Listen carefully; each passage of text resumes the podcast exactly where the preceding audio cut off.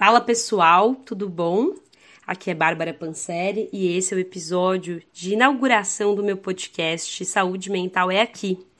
É, quem vem me acompanhando sabe, mas conta aqui para todos os ouvintes, que desde o dia 1 de abril desse ano eu criei um canal no YouTube com o mesmo nome, Saúde Mental é Aqui, onde venho realizando conversas com profissionais da saúde, familiares, portadores de transtornos mentais, para falar e desnudar um pouquinho o assunto, né? A gente sabe que o assunto é complexo, cheio de tabus e muitas vezes tratado como um problema apenas da nossa vida doméstica, quando na verdade a gente tem uma alta prevalência de transtornos mentais na população e a gente deve, deveria falar do tema como um tema de saúde coletiva, como um tema de saúde pública.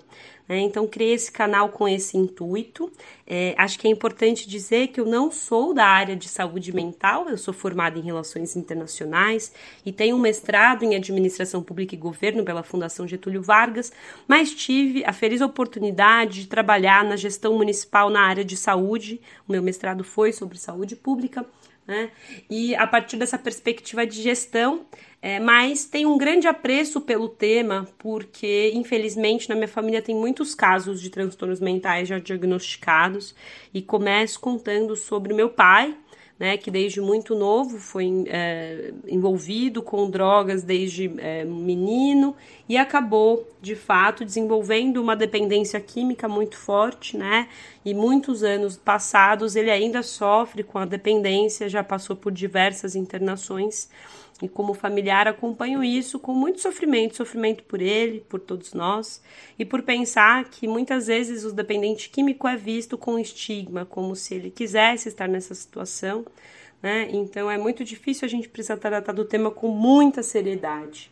Além do meu pai, a minha mãe também tem um diagnóstico do transtorno afetivo bipolar, né? Então, muitas é, vezes as pessoas falam de modo é, genérico sobre ah, a pessoa fulana é bipolar, né? mas é importante a gente tratar do transtorno como uma doença que merece atenção, merece tratamento e que tem as suas dificuldades. No caso da minha mãe, já há 15 anos, que ela teve a sua primeira crise de depressão Desde então, vem manifestando episódios intercalados de depressão e de mania ou hipomania, e, e como familiares, eu, meus irmãos e todos ao redor, buscamos ajudá-la diversos tratamentos, né? Ela passa no acompanhamento psiquiátrico, psicológico. Então, a partir desse olhar de familiar, de alguém que sofre também na pele indiretamente as consequências do adoecimento psíquico, sou grande sensibilizada por esse tema e acredito que a gente precisa olhar para o tema da saúde mental como um tema de saúde coletiva, né, com muita seriedade, tratá-lo como uma política pública que é, é tanto como um tratamento, como olhar para prevenção e promoção do bem-estar quando o assunto é saúde mental. É, nesse canal, então, aqui nesse podcast, vocês vão ouvir muito falar sobre saúde mental, sobre diversas perspectivas. Se você tiver nomes, temas que você queira saber mais, me escreva que a gente vai tentar bolar entrevistas, conversas, diálogos sobre esses assuntos. Bem-vinda, bem-vindo ao Saúde Mental é aqui. Um grande abraço.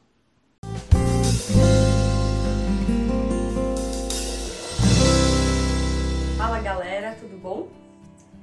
Uma estimativa da Organização Mundial da Saúde em 2017 mostrou que 300 milhões de pessoas no mundo sofrem de depressão, o que corresponde a 4,4% da população global. A depressão é um dos transtornos mentais mais comuns e atualmente é a principal causa de incapacidade no mundo. Eu pessoalmente conheço esse transtorno, pois muitos familiares, infelizmente, detêm esse diagnóstico. Começando pela minha mãe, ela hoje tem 60 anos e há 15 anos atrás ela teve seu primeiro episódio depressivo. Alguns anos depois ela descobriu que na verdade não era só depressão e sim ela tem o transtorno bipolar. Mas no caso dela, como eu vou falar aqui mais pra frente, é o tipo 2, onde ela tem episódios depressivos muito mais intensos e fases de mania menos intensas. Assim, é a partir dessa vivência que eu tenho com a minha mãe, né, de vê-la sofrer aí nesses últimos 15 anos, que eu venho conversar com vocês. Eu não sou psicóloga nem psiquiatra de formação, mas venho compartilhar essa vivência de quem é familiar e que sofre junto, sabe? A depressão ela é complexa e ainda existe muitas nuances e muitas discussões no mundo científico sobre quais são as causas, quais são os tratamentos mais eficazes. Né? Então não trago aqui uma única visão que é a correta, mas trago a minha. Existem alguns tipos de depressão e eu vou falar hoje sobre três tipos principais aqui para vocês. O primeiro deles é o episódio depressivo. O que é o episódio depressivo? Se caracteriza quando uma pessoa ela tem aí alguns dos comportamentos e sintomas da depressão, como por exemplo um humor bastante deprimido, autoestima baixa e a falta de prazer e de vontade em fazer diversas atividades do seu dia a dia. É muito importante a gente diferenciar o episódio depressivo de uma tristeza ou de um luto comum. Né? Quando a gente passa por perdas, seja a perda de um ente familiar ou a perda de um emprego, é muito comum qualquer ser humano possa desenvolver aí por algumas semanas ou até meses, né, até três meses, aí sentimentos de tristeza que nos afetam bastante. Mas se essa tristeza ela não passa, aí a gente está falando de possivelmente alguns dos sintomas do episódio depressivo. A tristeza ela tem um papel importante para nos ajudar a elaborar essas perdas. E se ela não vai embora, é importante que depois de três, quatro meses, essa pessoa busque auxílio de um profissional, seja de um psicólogo, mesmo de um psiquiatra, para melhorar esses sintomas. Então, eu entro agora no segundo tipo, que é o transtorno depressivo maior. Né? Eu vinha falando sobre esses episódios depressivos isolados. Se a gente tem aí casos de episódios depressivos que começam a ser recorrentes, bem possivelmente a gente está falando do transtorno depressivo maior. E os sintomas são os mesmos, mas muitas das vezes a gente tem o agravamento dos sintomas, né? Então aquela falta de energia, de disposição, a tristeza, o humor deprimido, eles começam a se aguçar, né? E a gente tem gradações do transtorno. Então tem pessoas que ainda que tenha recorrente, tem o transtorno mais leve consegue manter suas atividades diárias enquanto a gente tem algumas outras pessoas que podem ter atividades cotidianas completamente comprometidas, desde atividades profissionais, domésticas ou mesmo de atividades pessoais. Nesses casos mais graves, a pessoa pode tentar o suicídio e até consegui-lo. Hoje, infelizmente, a gente tem um dado que no mundo 800 mil pessoas por ano morrem de suicídio. Eu entro agora no terceiro tipo. As fases de depressão de um transtorno bipolar, elas também são consideradas um subtipo da depressão. E aqui eu acho que é importante a gente diferenciar o tipo 1 e o tipo 2 no transtorno bipolar. O bipolar tipo 1, ele tem aí intercaladas fases de depressão com as fases de mania, chamada euforia. Já o bipolar tipo 2, ele tem normalmente fases de depressão mais severas, seja do ponto de vista do agravamento dos sintomas, seja do ponto de vista de tempo que essa fase demora a passar. E ele tem muitas vezes a fase de euforia ou de mania diminuída, né? Gente fala dos sintomas, acho que os sintomas depressivos de um, de um transtorno bipolar é, são as mesmas que eu citei anteriormente do transtorno depressivo maior.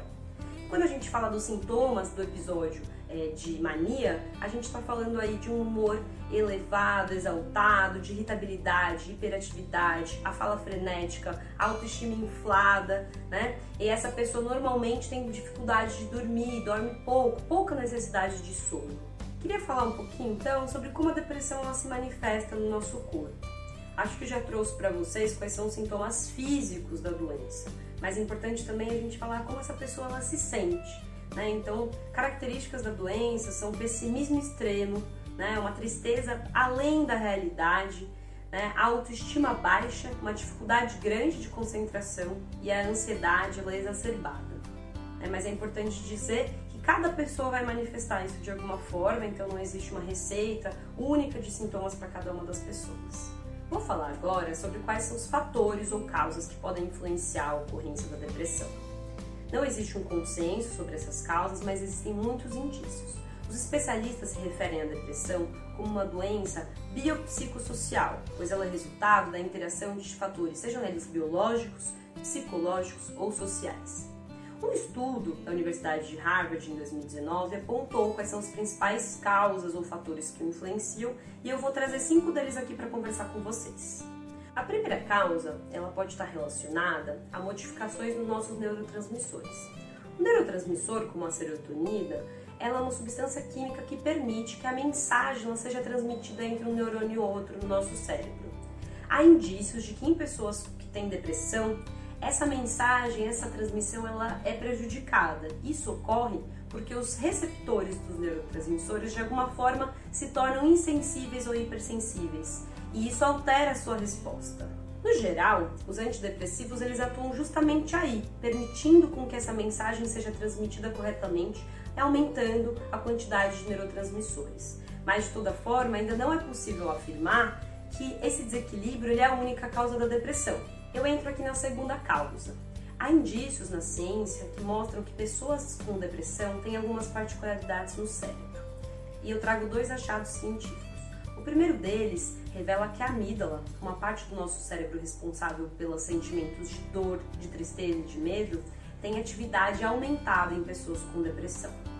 E o segundo deles, que mostra, que revela que as pessoas com depressão, elas podem ter um nível de estresse tão grande que reduz a capacidade de produzir neurônio no nosso hipocampo, que é a nossa área cerebral responsável por essa atividade.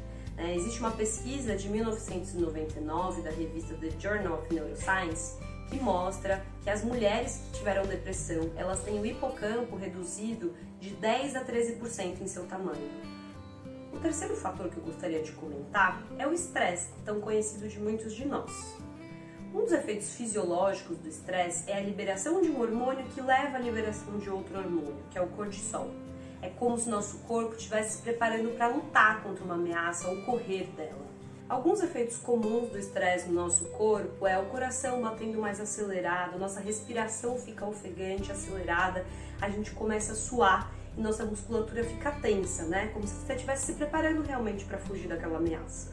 Existem alguns estudos que revelam que as pessoas que têm depressão, elas têm no sangue níveis elevados de cortisol e cortisona, o que mostra que existe essa correlação, né? Quanto mais estresse a pessoa sofre, ela pode ter sim depressão e vice-versa.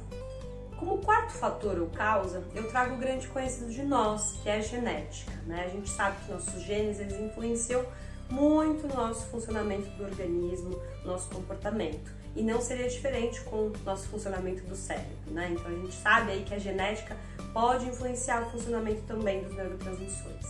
Quando eu pego, por exemplo, o caso da minha mãe, se a gente vai investigar aí nossa árvore genealógica, a gente tem que do lado materno da minha mãe, a gente tem alguns casos aí de bipolaridade ou depressão. Então, por exemplo, a minha avó materna, ela tinha transtorno bipolar. Assim como quatro ou cinco primos de primeiro grau da minha mãe têm transtorno bipolar ou depressão.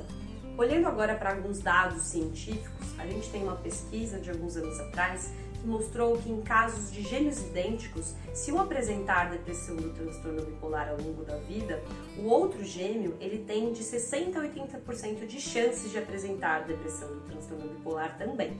Agora, quando a carga genética não é exatamente idêntica, então, quando um parente de primeiro grau de alguém que teve transtorno depressivo, um episódio de depressão manifesta, ele tem chances de 1 a 3% de ter o mesmo transtorno depressivo que a média da população. Eu trago agora aqui como quinto fator ou causa algo que eu mencionei lá em cima, né, como algo que poderia desencadear um episódio depressivo, que são traumas, traumas, separações ou perdas. Esse pode ser um gatilho, a gente ainda não entende muito bem qual é o mecanismo, mas pode ser um gatilho importante para desencadear um episódio de depressão.